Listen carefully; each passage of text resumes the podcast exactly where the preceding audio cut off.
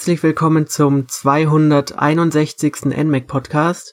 Heute besprechen wir einige Nintendo Switch Spiele, die im eShop erschienen sind. Wir machen also wieder einen kleinen eShop Roundup und mit dabei ist der Alex. Hallo Alex. Hallo Jonas, hallo Hörer. Und der Arne. Schönen guten Abend, hallo. Und wer uns das so schön vorgestellt hat, ist der Jonas. Das wird immer vergessen. Ja, hallo zusammen. und es sind drei eher kleinere Spiele, die auch alle sehr unterschiedlich sind.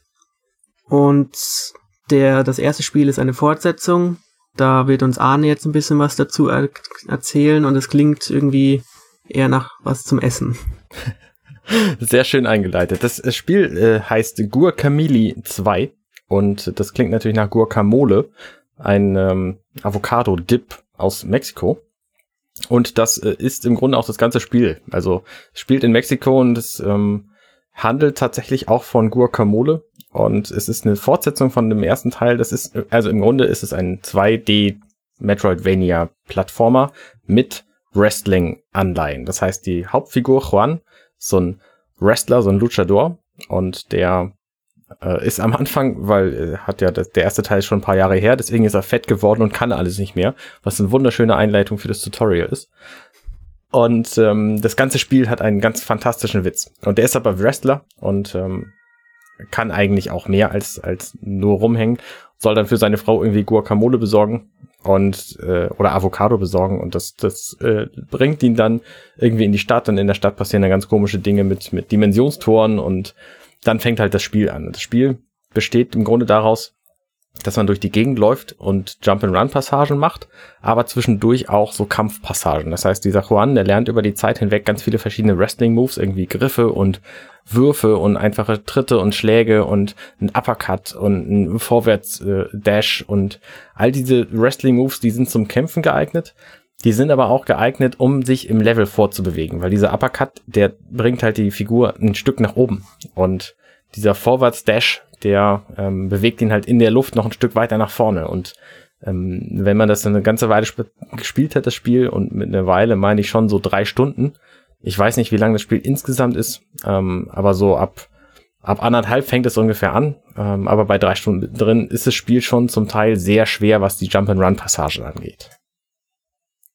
Habt ihr Fragen? Habe ich was vergessen? Äh, ich würde, weiß nicht, ob du was vergessen hast. Ich habe nur den ersten Teil damals gespielt, aber auch nicht komplett. Du hast erwähnt, es ist Metroidvania. Das heißt also, ähm, dass man wahrscheinlich im Laufe des Spiels diese Fähigkeiten erlernt und dann auch an Orten, die man vorher schon besucht hat, wieder äh, zurückkehren kann, um dort irgendeinen Bereich zu erreichen, den man vorher nicht erreichen konnte.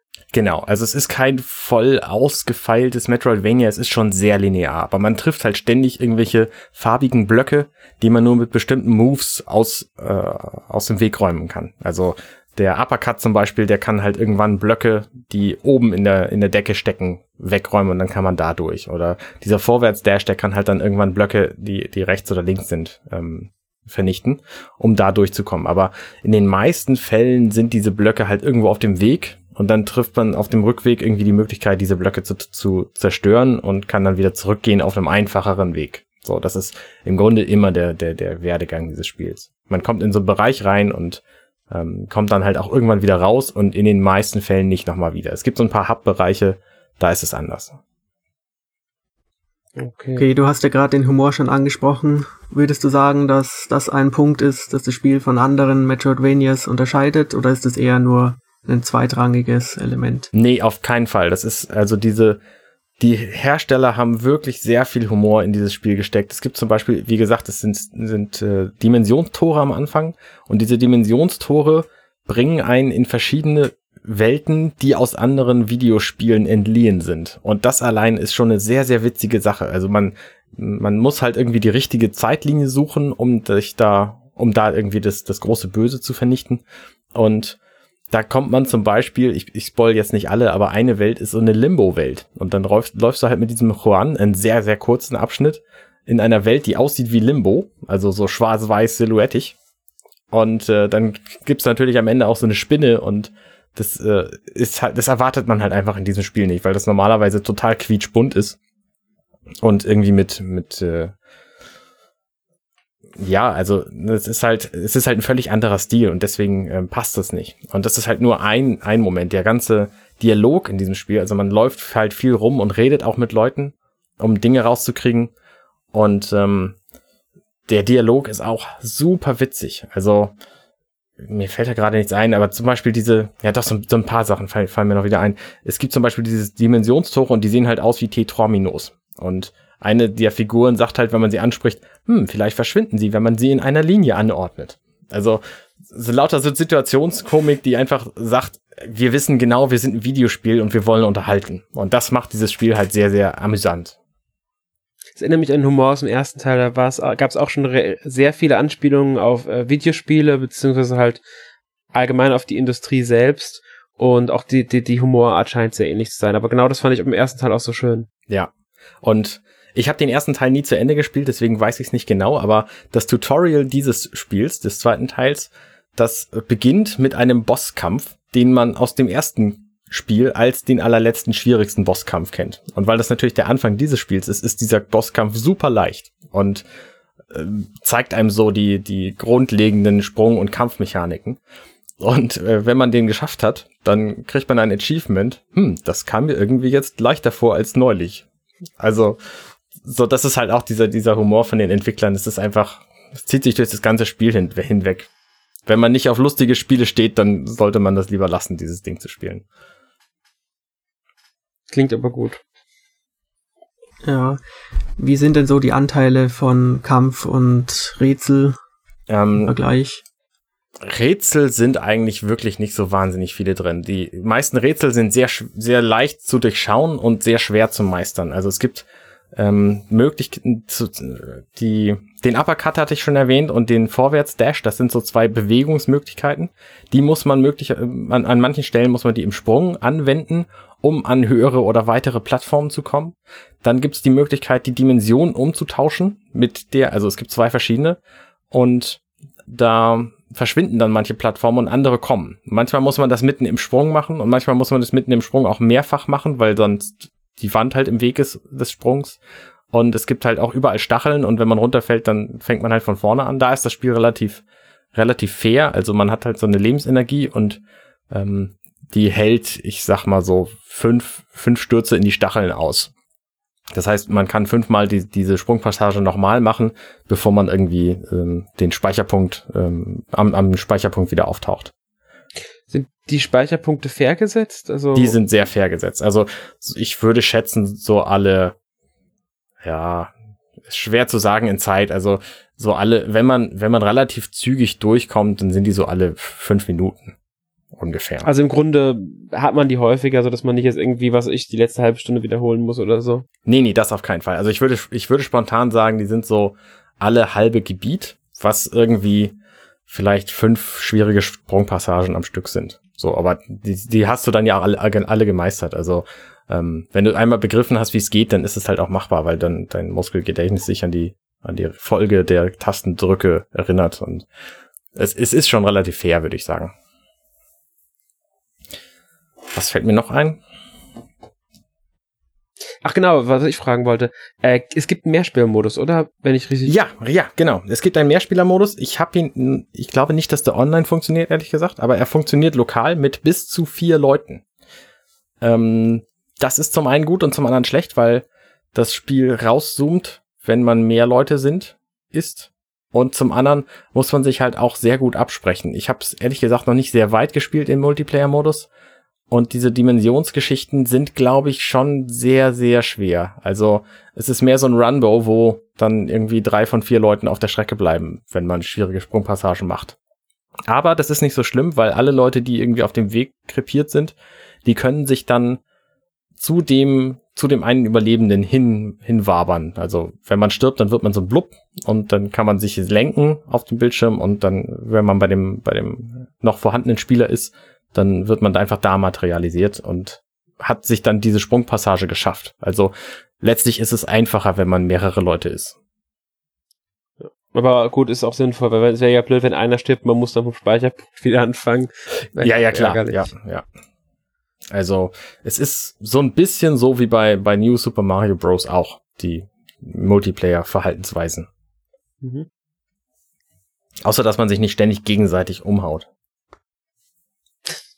Gut, okay. Das ist natürlich positiv. Die Musik habe ich noch nicht erwähnt. Ähm, die ist volle Lotte Mexiko. Also wer auf, auf so mexikanische Blasmusik, nee, ich weiß gar nicht, was das für Instrumente sind. Ja, ich glaube, es sind schon Bläser, ne? So Trompeten und Gitarre so. Gitarre ist auch oft dabei. Mhm, ähm, steht, der findet das auf jeden Fall sehr gut, was die da machen. Und dieses ganze äh, Tag der Toten Mexiko-Fest, das ist hier quasi zelebriert bis zum, bis zum geht nicht mehr. War auch schon im ersten Teil, wenn ich mich richtig erinnere, so mhm, genau. Tag der Toten, dann ja, genau. Das ist, ja. Luchador und äh, Tag der Toten ist so diese, diese Thematik, die sie in dem ganzen Ding verarbeiten. Ja. Und was ich noch nicht erwähnt hatte, da hattest du vorhin noch gefragt und irgendwie habe ich es vergessen zu sagen, ähm, der Kampf. Ähm, die, die Anteile von Kampf zu, zu den Rätseln. Es gibt, wie gesagt, nicht so wirklich Rätsel, aber es gibt diese Jump-and-Run-Passagen. Da tauchen dann zwischendurch auch auf Plattformen mal Gegner auf, die entweder auf der Plattform nur sind oder in einer bestimmten Dimension nur existieren oder auch mal mit Knochen werfen oder so. Um, oder auch mal ähm, so eine Schild um sich haben, was man dann erst mit einem Dash zerstören muss, bevor man sie angreifen kann. Also da, da gibt's schon ziemlich viel Varianz, was, äh, was die Bekämpfungsmethoden angeht vor allem. Aber das ist nicht der lustige Teil des Kampfes, sondern der witzige Teil ist, wenn man in einen Bereich kommt, der sehr offensichtlich rechteckig ist und wo nichts drin ist. Dann ist das ein, eine, eine Arena. Und in dem Moment, wo man diesen Bereich betritt, fallen rechts und links Wände runter. Es steht groß Lucha auf dem Bildschirm, also Wrestling, Kampf. Ich weiß nicht genau, wie die Über Übersetzung ist. Und dann tauchen halt immer wieder Gegner auf. Das sind dann mehrere Wellen und wenn man die besiegt hat, kommt die nächste. Und nach x Wellen kann man dann eine Pinata zerhauen, die dann auf dem, auf der Bildschirmmitte auftaucht. Da ist dann irgendwie Gold drin oder ab, ab und zu auch mal was, was anderes. Ähm, und dann geht's halt weiter mit dem Spiel. Äh, kurz eingeworfen, Lucha heißt eigentlich nur so viel wie kämpfen oder der Kampf oder sowas. Okay. Es ist also, ja. Und das, das sind halt ganz nette Passagen, da kann man dann halt auch seine Kampffähigkeiten, also kann, ist schön gesagt, man muss seine Kampffähigkeiten nutzen und sonst kommt man halt an der Stelle nicht weiter. Denn ohne diesen, diesen Kampf zu überstehen, ähm, geht das Spiel halt nicht weiter. Also gerade eine Art Bosskämpfe, Mini-Bosskämpfe. Ja, es sind halt selten Bosse, sondern es sind meistens irgendwie so Gegnerhorden. Ich würde es eher irgendwie mit, ja, weiß ich nicht, so, so ein Kolosseum oder so. Also, mhm. ja. Und du hast Gold erwähnt, das heißt, man kann sich Ausrüstung, Kleidung, irgendwie sowas kaufen? Man kann, nee, die Kleidung gibt's glaube ich ausschließlich über In-App-Purchases oder ab und zu spielt man was frei. Das heißt, mhm. man kann sich auch umziehen und umziehen heißt in diesem Fall, man sieht dann komplett anders aus. Das heißt, der Juan, dieser muskelbreite äh, Wrestler-Typ, ähm, der eigentlich die Hauptfigur ist, den kann man komplett ersetzen durch zum Beispiel seine Kumpanin. Das ist so eine, so eine Wrestling-Frau mit Maske. Oder ähm, irgendwie seine Frau, das ist halt irgendwie eine völlig normale Frau, so, oder einen, einen alten Mann oder was weiß ich, ganz verschiedene Figuren. Und mit denen kann man dann diese, diese ganzen, ganzen Passagen machen. Das ist sehr witzig aber auch sehr verwirrend, wenn man das häufiger wechselt. Gerade im Multiplayer. Das kann ich nicht empfehlen. Ähm, mit dem Geld kann man tatsächlich äh, Fähigkeiten kaufen. Es gibt einen sehr ausgefeilten Fähigkeitenbaum, der, ähm, ich glaube, sich viermal oder so erweitert. Und da gibt's dann verschiedene Fähigkeiten, die einem in den meisten Fällen beim Kampf helfen. Also zum Beispiel gibt's einen Kombometer in diesem Spiel. Und dieses Kombometer, ähm, das lädt sich halt auf. Also wenn man einen Gegner einmal trifft, hat man einen Combo. Wenn man den dreimal trifft, dann drei. Wenn man zwischendurch getroffen wird, ist im Grunde sofort Schluss. Es sei denn, man hat die Fähigkeit gekauft, dass man auch bis zu dreimal getroffen werden kann, ohne dass dieses Kombometer unterbrochen wird. Und je mehr Kombometer man hat, desto, also zum einen gibt's halt irgendwie ähm, Rekorde, die werden irgendwo vermerkt. Und zum anderen wird man halt auch anders belohnt. Mit Geld nämlich. Also ähm, es ist schon, es, es ist schon relativ ausgefeilt und es gibt halt auch diverse andere Kampffähigkeiten, die sich dadurch verbessern. Man kann im ganzen Spiel auch noch andere Dinge finden, nämlich ähm, diese Sonderfähigkeiten wie der Uppercut und dieser Vorwärtsdash, die brauchen einen, ich sag mal, Spezialpunkt. Und diese Spezialpunkte, da hat man am Anfang nur wenige von. Und dafür kann man dann halt Bruchstücke von weiteren finden und ähm, dann ist es halt einfacher. Die laden sich nach einer Zeit wieder auf, aber wenn man zum Beispiel vier verschiedene Moves hintereinander machen will, dann braucht man halt vier von diesen Spezialpunkten und muss halt die, also man muss halt diese Punkte Kanister erst gesammelt haben und am Anfang hat man halt nicht so viele. War das deutlich? Das war verwirrend, ne? Nee, ich fand es ich fand's irgendwo verständlich schon. Okay, ähm, also dafür sammelt man halt äh, sammelt man halt Teile in diesem Spiel ein. Und ich bin mir gerade nicht sicher, ob es noch was anderes gibt, aber das auf jeden Fall schon. Okay, ich muss sagen, jetzt nach deiner Ausführung habe ich tatsächlich ein bisschen Lust auf das Spiel. Davor war es nur ein Spiel mit einem komischen Namen. Aber ja. Das Spiel ist Vielleicht also, schaue ich mir mal genauer an. das, wie gesagt, die Story ist sehr witzig. Man muss eine Guacamole einsammeln und dafür muss man das, ich glaube nur das Rezept und dafür muss man die Zutaten finden. Ähm, also man muss, man muss die, die Zutaten für dieses Rezept, ähm, die muss man erst in Erfahrung bringen und deswegen muss man diese ganze Welt bereisen. So, das ist so der grobe Plot. Das ist ein bisschen Und wenn bekloppt. ich mich nicht ganz täusche, gibt's auch den ersten Teil für die Switch. Bin mir aber nicht ganz sicher. Ja, gibt es, gibt es. Okay. Kostet, glaube ich, auch nur einen Bruchteil weniger. Ist aber auch Mm, Also, nicht nur wirklich die- schlechter. ja. Und für die, die es halt interessiert, erst den ersten und dann den zweiten zu spielen. Beides Ja. auf der Switch. Ja. Ich glaube sogar, wenn man den ersten besitzt, ist der zweite günstiger. Da bin ich mir aber nicht sicher. Mhm. Andersrum ist es jedenfalls nicht der Fall, denn ich habe das erste Spiel nicht. Okay. Ich denke mal, damit sollten wir einen guten Einblick zu Guacamole 2 bekommen haben. Mhm. Ich habe mir ein anderes Spiel, das auch in eine ganz andere Richtung geht, näher angeschaut, und zwar Viviette oder Vivette. Ich bin mir nicht ganz sicher, wie man es ausspricht. Ist auf jeden Fall ein ja, Horror-Adventure im 16-Bit-Stil, das äh, visuell an die E, SNES-Zeit erinnert sozusagen. Und man erkundet eben ein verlassenes Herrenhaus, das auf einer kleinen Insel steht und sucht eben seine Schwester, die irgendwo in dem Haus verloren gegangen ist. Und ich sag's gleich mal so, das Spiel polarisiert durchaus ein bisschen. Es hat einige Probleme, auf die ich gleich äh, eingehen werde, aber die guten Punkte sind auf jeden Fall die Stimmung, die das Spiel ausmacht. Also das Art-Design ist wirklich hervorragend. Ähm, es ist ein Horrorspiel und es kommt auch trotz der pixeligen Optik sehr gut rüber. Es gibt sehr viele unterschiedlichen Designelemente in dem Gebäude, sehr viele unterschiedliche Räume. Es geht auch viel um, ja, so Puppen und ja, es gibt natürlich auch eine Kunstsammlung und eine Bibliothek und so. Und die sind alle recht eigen und einzigartig dargestellt. Und der Sound, die Soundeffekte sind auch sehr gut. Ähm, das Spiel ist auch nicht wirklich lang. Es gibt auch ein Achievement, wenn man es unter einer Stunde durchspielen kann. Also es gibt auch Gründe, dass man es dann nochmal probiert. Und es gibt eigentlich auch kein Kampfsystem. Also es ist eigentlich hauptsächlich ein Spiel, in dem man erkundet und Rätsel löst. Und das, was mir sehr gut gefallen hat, ist, dass die Rätsel sehr klassisch sind. Also man findet in dem Gebäude sehr schnell sehr viele ja, Interaktionsmöglichkeiten mit irgendwelchen Hebeln oder Uhrenzeiger, die man drehen kann oder sowas. Und da kann man direkt noch nicht mit interagieren, aber irgendwann muss man halt zu den Punkten zurückkommen und dann eben irgendwas verändern, wenn man die Hinweise hat. Und das funktioniert auch alles sehr gut und erinnert auch so ein bisschen natürlich an so Resident Evil und ähnliches. Und dann findet man natürlich neue Schlüssel, mit denen man neue Teile vom Gebäude öffnen kann. Und das ist der gute Teil. Das Spiel hast du gar nicht erwähnt, was das für ein Genre ist. Das sieht so ein bisschen aus wie so ein, wie so ein Chrono Trigger. Ja, also ich würde sagen, es ist ein Horrorspiel oder ein Adventure. Ja, aber es sieht halt aus wie irgendwie so ein Zelda und nicht wie ein, wie ein 2D Jump'n'Run. Ja, es ist so eine Draufsicht und man läuft zum Beispiel ähnlich wie in, ja, A Link to the Past oder so rum und Mhm. durchsucht eben die einzelnen Räume nach Hinweisen Der und Grafik- Items. Der Grafikstil nämlich auch ein bisschen an Secret of Evermore oder wie? Nee, warte mal. Aber ich Chrono komme jetzt drauf. Ja, Chrono Trigger auch, aber das war jetzt nicht, was ich im Kopf hatte. Nee, auch nicht. Ich habe jetzt, ich glaube, es war Stardew Valley. sogar. Was? Stardew Valley. Nein, auch nicht. es war, glaube ich, ein Spiel. Stardew Valley kommt dem auch relativ nah, hast sogar recht. Ich glaube, es war ein Spiel, das mal für irgendjemand vom, R- für einen RPG-Maker gemacht hatte, das relativ groß äh, geworden ist, aber ich komme gerade nicht mehr drauf, wie es hieß. Ähm, nee, ich finde es interessant, in dem Grafikstil ein äh, Horrorspiel. Also ich würde es auch als Horrorspiel bezeichnen. Offizielle Genre-Einstufung ist, glaube ich, ähm, Adventure Puzzle. Mhm. Ja, passt auch gut.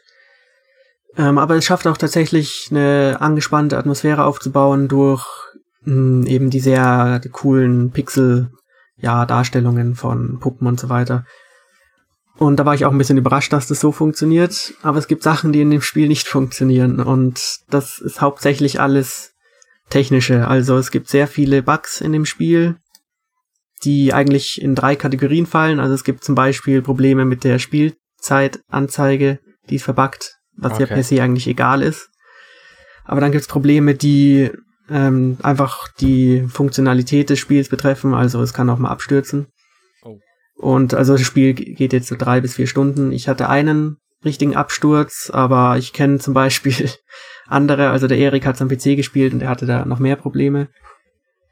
Und dann gibt's die dritte Art von Probleme, die äh, eigentlich auch ein bisschen das Gameplay dann kaputt macht. Und zwar können auch die Rätsel verbuggt sein. Das heißt, wenn man nicht weiß, dass man das Rätsel gelöst hat, obwohl, also man löst es, aber es wird nicht angezeigt, dass es gelöst ist, kriegt man halt kein Feedback darüber und fragt sich dann, was man falsch gemacht hat, weil das Spiel auch nicht wirklich viel über Texttafeln oder so kommuniziert. Man muss sich alles über Ingame ähm, und ja, Beschreibungen und so rauslesen. Also man muss irgendwelche Statuen verrücken oder so. Und wenn es geklappt hat, geht halt die Tür auf, aber steht nicht da Erfolg oder so. Und ähm, wollte ich gerade fragen, was ist denn so der, der Anzeiger für ein erfolgreich gelöstes Rätsel? Meistens, dass irgendwas aufgeht oder dass halt ein Item irgendwo rausfällt oder so. Ähm, also es gibt auch Items, die man einsetzen muss. Da merkt man es dann auch. Einfach, dass halt so eine kleine Animation abgespielt wird.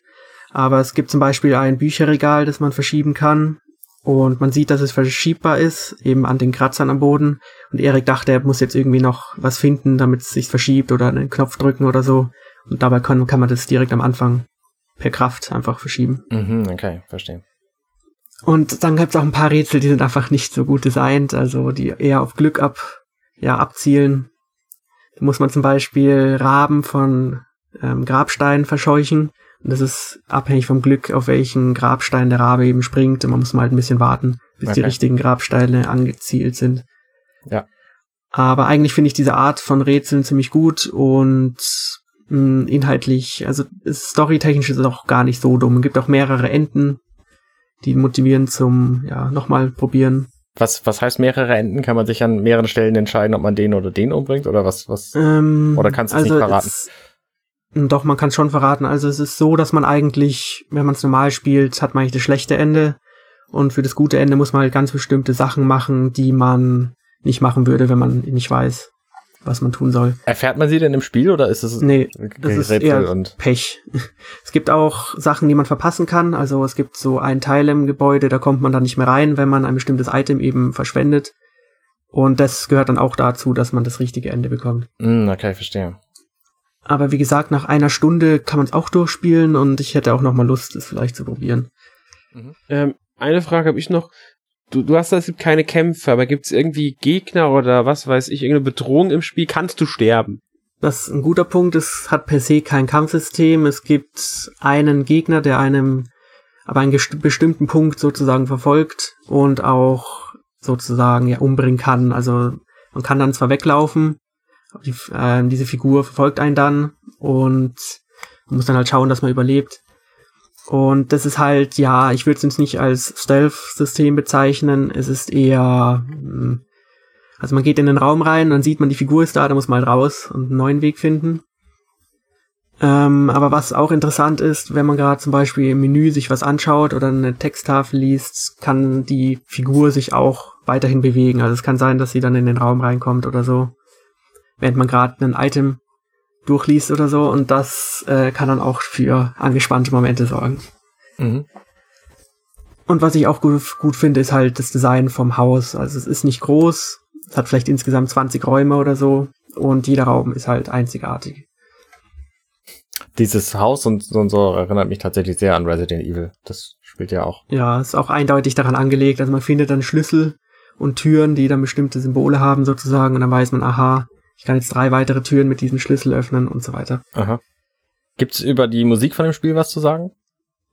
Mm, es hält sich sehr im Hintergrund, soweit ich mich erinnert habe.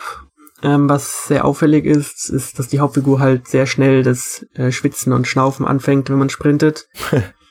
und ich habe per Kopfhörer gespielt und das kann halt schon sehr, ähm, also es ist nicht negativ, aber man hört dann halt immer das Schnaufen vom Charakter. Mhm und es dauert ein bisschen, bis es wieder aufhört. Und ähm, wenn man zum Beispiel in einen neuen Raum reingeht und erstmal reinlauschen will, was da so los ist, ist es ein bisschen hinderlich, dass der so laut schnauft. Aber es passt halt auch zum Spiel so ein bisschen, mhm. weil man jetzt keinen Superhelden spielt, sondern eine, eine normale Figur. Ja, sehr realistisch. Ist ja bei mir selber auch nicht anders. Ich fange auch nach zwei Sekunden an zu schnaufen.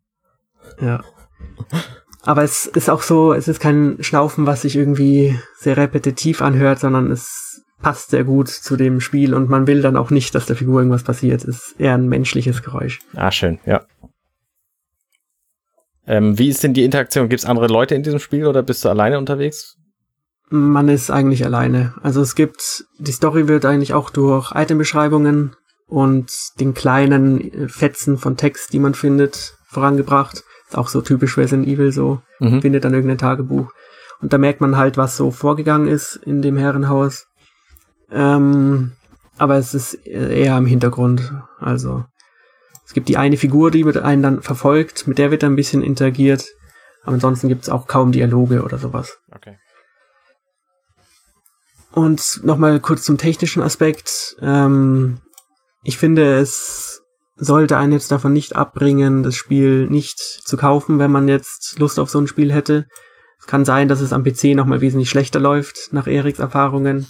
Und nachdem man in dem Spiel auch sehr oft speichert, ähm, wenn man halt irgendwas erreicht hat, verliert man auch nicht so viel Spielzeit. Also das, die meiste Zeit rennt man eigentlich rum und sucht nach den nächsten Hinweisen und sobald man die hat, kommt man auch weiter. Deswegen kann man es eben auch so schnell durchspielen. Das heißt, der speichert... So ein, Pardon.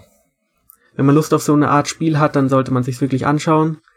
Äh, man kann aber nicht überall speichern, also man muss an Speicherpunkten speichern. Ah, das heißt aber, er speichert nicht automatisch. Das hatte ich jetzt so, ähm, weil nee, du sagst, also nach, ich, ja, ich meinte so, dass wenn man eben auf den, ähm, wenn man das Rätsel sozusagen im Kopf gelöst hat und weiß, was man tun muss, dann kann man das alles sehr schnell wieder replizieren. Also ah, ja, okay. wenn man Spielzeit verliert. Mhm. Und man kommt auch schnell zu den Speicherpunkten. Es gibt zwei im ganzen Haus und es dauert vielleicht 20 Sekunden, bis man da ist. Ja. Okay. Ja, also ich weiß nicht, vielleicht hat jetzt einer von euch Luft drauf bekommen. Also ich finde, es sieht nett aus, aber Horror ist halt überhaupt nicht mein Genre. Ich mag ganz, ganz wenige Horrorspiele. Ja, man kann es ja auch eher als ähm, Adventure- oder Puzzlespiel begreifen, wenn man es jetzt zum Beispiel am Tag spielt oder so. Ist eher die Horrorumgebung, die das Horrorspiel ausmacht. Mhm, okay. Vielleicht dann auch eher gar nicht der Horrorbegriff, sondern ist eher so ein bisschen Gruselspiel. Es schwächt es ja ein bisschen ab, das Ganze ja. nochmal. Ja. Und ich finde halt, der Pixelstil ist sehr gut gelungen. Es wurde, soweit ich weiß, von zwei spanischen Brüdern entwickelt. Und es sieht halt wirklich aus, als könnte es jetzt aus der damaligen Zeit stammen und hat auch wirklich guten Pixelart, wie man es heute nennt. Mhm. Aber ich denke mal, es war genug zu Vivet. Dann kommen wir mal zum dritten Spiel, das uns Alex vorstellen darf. Ganz genau. Und zwar ähm, Forgotten Anne oder Forgotten Anne, wie man es halt aussprechen will. Ähm, ja, das ist halt, ähm, ist ein Adventure jetzt erstmal ganz, also, äh, aus der 2D, also Perspektive, aber man hat wirklich Comic-Grafik, manche sagen auch Anime-Grafik, ich würde es wirklich eher in Comic-Grafik einordnen oder eine Mischung aus beiden. Ähm, spielt ganz klassisch 2D, also von links nach rechts, oben nach unten, wie auch immer, aber halt kein ähm, richtiges 3D, wobei man manchmal auch im Hintergrund läuft tatsächlich. Also es gibt dann zum Beispiel eine Treppe, wenn man die nach oben geht, die ist, die ist im Hintergrund eigentlich, aber man kann so nach oben gehen, dann ist man auf der nächsten Ebene, die eigentlich steht weiter hinten ist als die andere. Man kann auch über eine Plattform, über eine Brücke zum Beispiel mal in den Hintergrund laufen. Sowas gibt's schon. Oder durch eine Tür in den Hintergrund rein. Dann verschwinden die Wände und man ist auf einmal im Raum dahinter oder so. Aber sonst ist das Gameplay eher so 2D. Ähm, Geschichte, also es, es spielt in einer Welt und zwar alle Gegenstände, die Menschen verlieren, landen in dieser Welt. Ein verlorener Socken kommt in diese Welt oder was weiß ich, ein verlorener Fotoapparat, alles landet in dieser Welt, was die Menschen verlieren, vergessen. Das sind halt die vergessenen Gegenstände dort. Und ähm, in diesem eher düsteren Reich, muss man sagen, also da regnet es die ganze Zeit, es ist wirklich alles eher so ein bisschen dunkel nicht unbedingt äh, die schönsten Umgebungen. Äh, da herrscht ähm, Bonko, das ist äh, halt ein Mensch, der herrscht sozusagen über das Reich.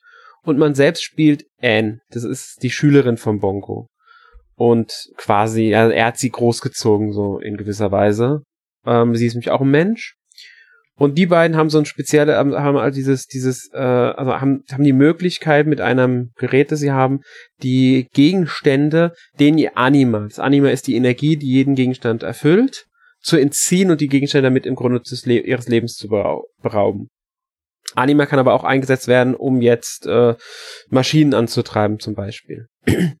Und da ist dann auch wieder dieser Kniff, weil manchmal muss man halt schauen, wie kommt man weiter, weil man muss dann beispielsweise einen Akku aufladen, damit irgendeine Maschine aktiviert wird, um dann im Level weiterzukommen. Oder man muss einen Schalter umlegen. Das geht aber auch nur dann, wenn man halt Anima hat. Und man verbraucht, also sobald man einmal äh, Anima aus, äh, rausgegeben hat, ist alles weg. Also man kann nicht irgendwie fünf mal fünf Aufladungen speichern. Es gibt nur eine tatsächlich.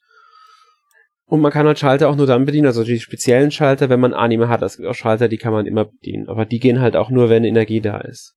Und dann muss man halt immer schauen, wo kriegt man die Energie her. Und vermeintlich gibt's dann halt auch Momente, in denen man sich entscheiden muss, sauge ich jetzt einem von den äh, Leuten da, also ich komme gerade nicht drauf, wie sie heißen, ähm, die Vergessenen, genau, die werden die Vergessenen genannt.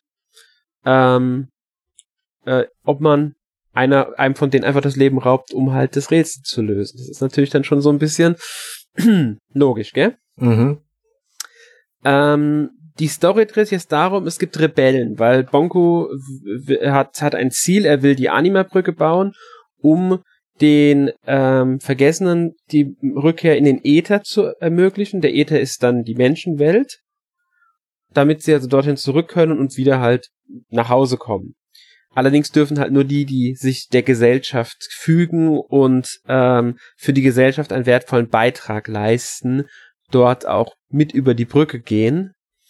Und deswegen gibt's auch Rebellen, die sich halt gegen das, die Herrschaft von Bonko stellen. Die haben am Anfang des Spiels gibt's deswegen auch Explosionen, also die machen Anschläge und N äh, geht dann halt los, um zu ermitteln in dem Ganzen und wird immer tiefer in das Ganze gezogen. Also es hat sehr viele Wendungen, auch die Geschichte.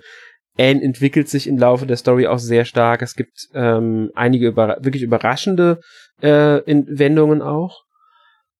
Äh, wie, also wie ich finde. Und die Story ist richtig gut. Die Story ist sowieso das, das, das Wichtigste an dem Spiel, weil Kämpfe gibt's nicht wirklich. Mhm. Ihr könnt, wie gesagt, zwar den äh, Lebewesen dort die Energie raussaugen, aber es gibt keine wirklichen Gegner in dem Sinne. Also es ist nicht so, dass es irgendwann mal jemand auftaucht, der euch angreift oder so wenn sowas vorkommt, eine Szene, in der ihr irgendwie bedroht werdet, dann ist es meistens trotzdem durch Rätsel oder halt einfach durch ins Aussaugen der Lebensenergie lösbar. Ähm, wie ihr euch verhaltet, hat auch Einfluss aufs Ende. Also es gibt ein gutes und ein böses Ende sozusagen. Wenn man alle umgebracht hat, dann ist wahrscheinlich. Zum Beispiel. Böse. Dann ist man eher böse, genau. Es gibt ein paar äh, ganz wichtige Momente, die haben wirklich Einfluss darauf. Das merkt man auch im Laufe der Geschichte. Da gibt's äh, zum Beispiel eine ähm, Szene relativ früh im Spiel. Da muss man sich also entscheiden, ob man jetzt, also man kann, offensichtlich ist es, man tötet den erstmal, der da ist, den Rebellen, den vermeintlichen Rebellen. Oder man hat auch eine Möglichkeit, ähm, ihn nicht zu töten. Darauf wird man sogar hingewiesen, wenn man ihn getötet hat. Das hätte auch anders ausgehen können. Hat man ihn nicht getötet, taucht diese, diese Figur später noch einmal auf, was einem selbst Vorteile bringt, dann auch in, äh, im dem Moment. Mhm. Das ist also auch sowas hat, äh, hat das Spiel. Ähm, dafür ist es halt spielerisch eher simpel. Also es gibt ein paar Geschicklichkeitseinlagen, die sind aber eher naja, ah abstürzen kann man sowieso nicht, egal wie tief man fällt, man äh, nimmt keinen Schaden, also Lebensenergie gibt's auch keine, sterben kann man auch nicht wirklich, also kann man gar nicht. Mhm. Ähm, man scheitert halt beim Sprung, man kriegt mit, für Anne kriegt auch dem spät, auch eigentlich recht früh im Spiel, ihre Flügel, mit denen kann sie dann weiter und höher springen, aber nur dann, wenn sie Anima aufgeladen hat. Und ähm, die brauchen halt auch für einige Rätsel. Ansonsten, es sind die Rätsel an sich sind auch sehr einfach. Meistens geht es wirklich darum, find, man braucht irgendwie Energie, um halt irgendwie Batterien zu aktivieren oder die Schalter umlegen zu können. Es gibt halt, wie gesagt, auch Schalter, die man so umlegen kann.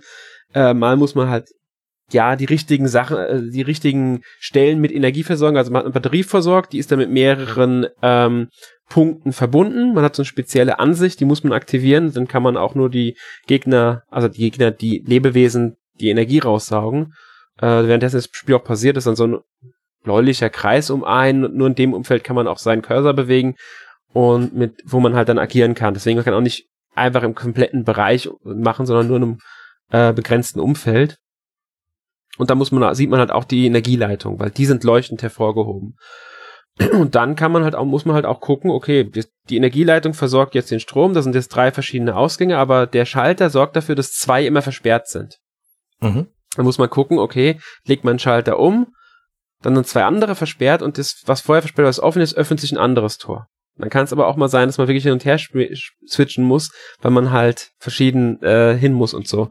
Das sind die vorwiegenden Rätsel. Ist nicht sonderlich schwer, muss ich ehrlich sagen. Meistens kommt man sehr schnell auf die Lösung und ähm, groß sind die Abschnitte meistens auch nicht, in denen man dann äh, agiert. Also es ist alles immer überschaubar. Also es ist nicht so, dass man jetzt, was ich, ewig weit zurücklaufen muss, um äh, was zu wieder einzusammeln, dass man dann später braucht oder dass man, ja, das gibt's eher selten. Es gibt, die Gebiete sind überschaubar, es ist linear. Ähm, es ist auch nicht so lang. Etwa, ich würde sagen, wenn man, wenn man schnell ist, kann man es in sieben, acht Stunden schaffen. Ich denke, normalerweise braucht man so zehn Stunden. Mhm.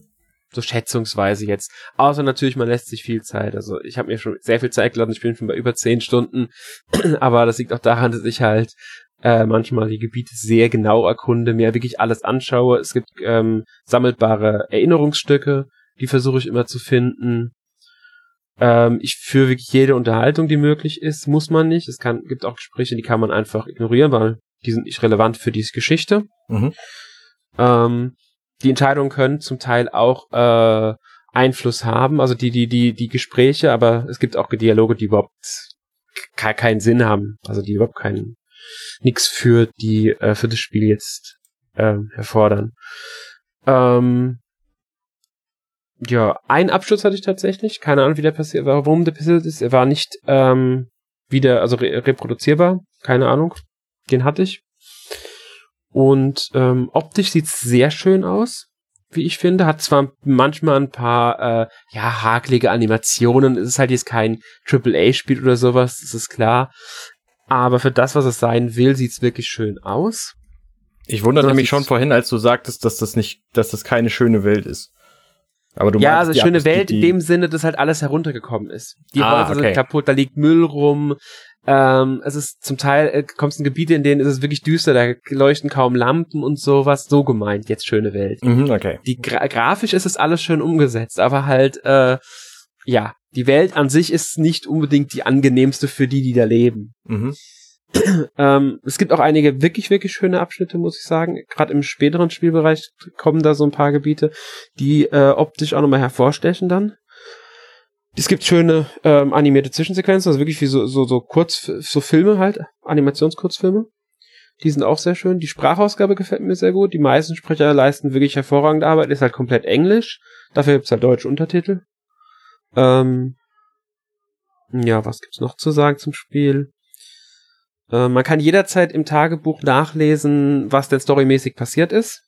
Das mhm. ist sogar deshalb, ist sogar, ist sogar gar nicht mal so unsinnvoll, weil Anne da persönlich ihre Gedanken aufschreibt und man im Grunde Einblick in ihre Sichtweise auf das eben Geschehene kriegt. Mhm. Das ist halt eine, ist eine, ist eine nette Sache. Ähm, man kann nicht festhängen, also Sackgassen gibt es nicht. Es kann nicht sein, dass man jetzt irgendwie auf einmal irgendwo festhängt und das Spiel sagt, nee, geht nicht weiter, du musst einen alten Spielstand laden oder sowas. Selbst speichern kann man sowieso nicht. Das Spiel speichert automatisch an einigen Stellen, aber das ist äh, fair verteilt, finde ich, also die, diese Punkte. Mhm. Ähm, die Figuren sind sehr gut ausgearbeitet, muss ich sagen. Also die, die sind sehr abwechslungsreich und sehr schön geschrieben. Besonders Anne ist, äh, finde ich, eine sehr, sehr, sehr gute Protagonistin mir sehr gut gefallen, also gefallen. Ähm, besonders also die Geschichte an sich, wie gesagt, das, das Spiel lebt halt einfach von dieser Geschichte. Ein bisschen kritisch sehe ich die Steuerung, die ist manchmal ein bisschen fummelig. Also da kann auch schon mal passieren, dass da eine Eingabe nicht so klappt, wie man sich gedacht hat oder so. Die ist, ähm, ja, aber da es jetzt halt nichts gibt, wo man jetzt durch einen misslungenen Spruch vielleicht mal größere Probleme bekommt, ist es auch nicht schlimm. Wie steuert man das? Analogstick und äh, Tasten? Ja, Analogstick und ähm, ähm, Knöpfe. Ich glaube, man kann auch mit dem Steuerkreuz spielen, wenn es einem lieber, wenn, wenn man es lieber möchte, statt mit Analogstick. Ich glaube, es gibt beides. Es gibt halt einen Sprungknopf, es gibt den Knopf, um dieses, äh, sein, seine Waffe halt im Grunde zu aktivieren, mit der man Gegenstände aussaugen kann und so. Und einen Knopf, in dem man Sachen benutzt, redet, Türen durch, durch Türen geht und so weiter und so mhm. fort. Bei Türen geht, machen wir, glaube ich, nach oben drücken sogar, vorwiegend. Ja. Aber ansonsten, ja. Musik? Äh, ein richtig schöner Soundtrack, muss ich sagen. Also hat mir auch sehr gut gefallen, der Soundtrack. Ähm, passt äh, sehr, sehr gut zum Spiel. Was ähm, ist das? Death Metal oder? Nee, nee, das ist, ist, eher, ist eher ein, ähm, ja, ich sag mal ein typischer Soundtrack, aber ein sehr schöner, also Death Metal auf gar keinen Fall. Es ist halt so, wie man sich bei einem, bei einem äh, schönen Zeichentrickfilm vorstellt, der aber eine, düstere, eine etwas ernstere, düstere Geschichte vorstellt, äh, erzählt. Also irgendwas Orchestrales. Vorwiegend, ja. Mhm, okay. Ja, schön. Äh, ich habe mir ein paar Videos angeschaut und was mir auch positiv aufgefallen ist, ist die Animation von der Figur. Mhm. Also die bewegt sich ja nicht vollständig flüssig, sondern da sind ja so ein paar Frames ausgespart, damit es noch so ein bisschen ja, zeichentrickartiger aussieht. Genau. Ich weiß nicht, ob man so gut beschreiben kann, aber das sieht auch sehr, ähm, ja, sehr einzigartig aus. Ja, aber genau dieses, dieser Kniff, den die da haben, führt manchmal leider dazu, dass manche Animationen etwas arg hakelig wirken. Okay. Das sind seltene Momente, muss man dazu sagen. Das finde ich jetzt persönlich gar nicht so schlimm. Aber du hast ja schon gesagt, der Fokus liegt ja eher auf der Story und da kann man auch sagen, dass das Spiel auch das einzige ist, was beim bei den NMAC Awards dieses Jahr nominiert war und eben für die Kategorie Story. Ganz genau, also von unseren heutigen Spielen ist es wirklich das einzige nominiert bei der Story und ja, zu Recht, wie ich halt finde. Mhm. Okay, das waren ja dann heute mal drei sehr unterschiedliche Spiele. Und so wie es aussieht, war jetzt auch wirklich kein besonders schlechtes dabei. Also jedes Spiel hatte irgendwelche besonderen Kernkompetenzen. Und es würde uns wahrscheinlich schwer fallen, eins dieser drei Spiele unseren Hörern zu, äh, zu empfehlen, oder? Also jetzt du meinst eins hervorzuheben und sagen, das ist besonders empfehlenswert von den dreien? Ja, also ich denke, das, wir können uns nicht auf eins entscheiden. Nee, weil, weil die Spiele sind auch zu unterschiedlich. Ähm, ich denke, wer Spaß mit dem jeweiligen Genre hat der Spiele, da stehen sich vielleicht Viviette und äh, Forgotten End durch die Adventure-Sache noch am nächsten in der Hinsicht, aber auch da sind sie wieder zu unterschiedlich. Macht doch mal einen, einen 30 Sekunden Pitch für euer Spiel. Oh Gott. Pass auf, Spontan. ich, ich fange an, ich fange an. Wenn ihr in Videospielen gerne anderen Leuten auf die Fresse haut und nicht nur sterben können wollt, sondern sterben tatsächlich das äh, wichtige Element dieses Spiels für euch sein soll, dann ist Guacamole das Richtige. Okay. Willst du, Jonas, oder soll ich als erstes? Ja, dann mach ich. Also wenn ihr wieder ein richtig klassisches ähm, Horror-Adventure haben wollt, das Resident Evil die längste Zeit nicht mehr geboten hat, dann könnt ihr euch Viviette anschauen und auch klassisch im Hinblick auf die Grafik. Also es ist eher ein Fan für Leute, die auf Retro und sowas stehen. Ähm, wenn euch Geschichte, gut geschriebene Charaktere und überraschende Wendungen wichtig sind, wichtiger sind als das Gameplay selbst ähm, und ihr ja Animation, äh, Comic und Anime-Grafik mögt, dann solltet ihr euch Forgotten End auf alle Fälle anschauen. Sehr gut. Bin begeistert. Hätte man den Podcast auch in eineinhalb Minuten machen können. Ja, aber dann wären wir nicht ins Detail gegangen. Es war erst nochmal so dieser kurze Pitch zum Abschluss. Ja, schön. Gut, wo wir vielleicht ins Detail gehen werden, ist bei unserer Kategorie, was wir so gespielt haben die letzte Woche. Und da darf der Arne mal anfangen. Was hast du denn so gespielt? Ich habe ganz viel gespielt, aber ich äh, beschränke mich auf einen Titel, der nämlich sehr rausfällt aus der gesamten Spielwelt. Und das Spiel heißt Abzu, A-B-Z-U geschrieben. Und ich glaube, es ist Switch exklusiv bislang und es ist ein. Tauchsimulator. Nee, gibt's nee, das woanders? Ich glaube, Absu ist, Absu müsste schon ähm, für fast alle Systeme mittlerweile erhältlich sein, wenn ich mich ganz täusche. Hervorragend, dann gibt's das überall. Ähm, es ist aber trotzdem ein Tauchsimulator und zwar einer mit praktisch keinem Gameplay. Also das Ziel dieses Spiels ist die Entspannung des Spielers und das merkt man sowohl in der sehr atmosphärischen Musik, die das ganze Ding hat, als auch in der Darstellung. Also es ist alles wunderschön, die ganze Unterwasserwelt, in der das spielt ähm, da schwimmen halt Fische und Tintenfische und irgendwelche Wale und was weiß ich was alles rum und das ist super entspannend. Zwischendurch kann man tatsächlich so Statuen finden, die in dieser Unterwasserwelt stehen und ähm, da steht dann als Aktion meditieren und dann kann man sich da draufsetzen und kann von da aus dann irgendwie Fische beobachten und der Musik lauschen und einfach mal nix tun. Und das ist im Grunde das Spiel. Also man schwimmt halt unter Wasser rum, kommt so von Bereich zu Bereich. In den Bereichen gibt es verschiedene Dinge zu finden, aber vor allen Dingen auch zwei, drei Dinge zu machen, die man machen muss, um die Tür zum nächsten Bereich zu öffnen. Es ist aber alles nur sowas wie schwimm hierhin und klicke. Also es ist praktisch keinerlei Rätsel dabei, außer dass man die Sachen halt finden muss. Also nehmen wir mal an, es ist unter Wasser und dann gibt's da ein riesengroßes Tor. Vor diesem Tor ähm, stehen Statuen Und da laufen zwei, zwei Schläuche, einer nach links und einer nach rechts. Dann weiß man halt, okay, ich muss erst zu dem einen Schlauch und dann zu dem anderen Schlauch. Dann findet man den einen, äh, schwimmt man dem einen Schlauch nach und dann kommt man zu einem Schalter und dann drückt man diesen Schalter und dann geht halt das Licht auf der Seite an. Aber das auf der anderen Seite ist noch geschlossen. Dann schwimmt man dahin, stellt fest, oh, die Tür ist verschlossen. Ähm, dann brauche ich wohl dieses kleine Roboter-Ding, was mir folgt. Und das gab's vorher schon mal und dann sucht man das halt im Level, das ist dann irgendwo unten auf dem Fußboden, dann aktiviert man das, dann folgt es einem und wenn man dann wieder da an dem Ding, an dem ähm, Teil ist, dann kann man diesen Schalter halt auch drücken. Und dann geht die Tür auf und dann kommt man in den nächsten Bereich. Also so auf diesem Niveau bewegen sich die Rätsel. Und das ganze Spiel ist halt super entspannt und wunderschön anzuschauen. Also das kann man auch, wenn man ähm, entweder keine, keine Lust hat, irgendwas Ernsthaftes zu spielen, dann kann man das spielen. Wenn man irgendwie runterkommen will, kann man das spielen. Oder wenn man zu betrunken ist, um irgendwas Ernsthaftes zu spielen. Also es gibt viele Gründe, warum man so ein Spiel spielen will. Und ich äh, fand es einfach von der Atmosphäre her sehr, sehr spannend und äh, genieße das. Ich äh, nehme das so Stück für Stück mit und freue mich darüber, dass es das gibt. Äh, da möchte ich kurz einwerfen bei dem Spiel. Ähm, sagt euch Journey was? Ja. Ja.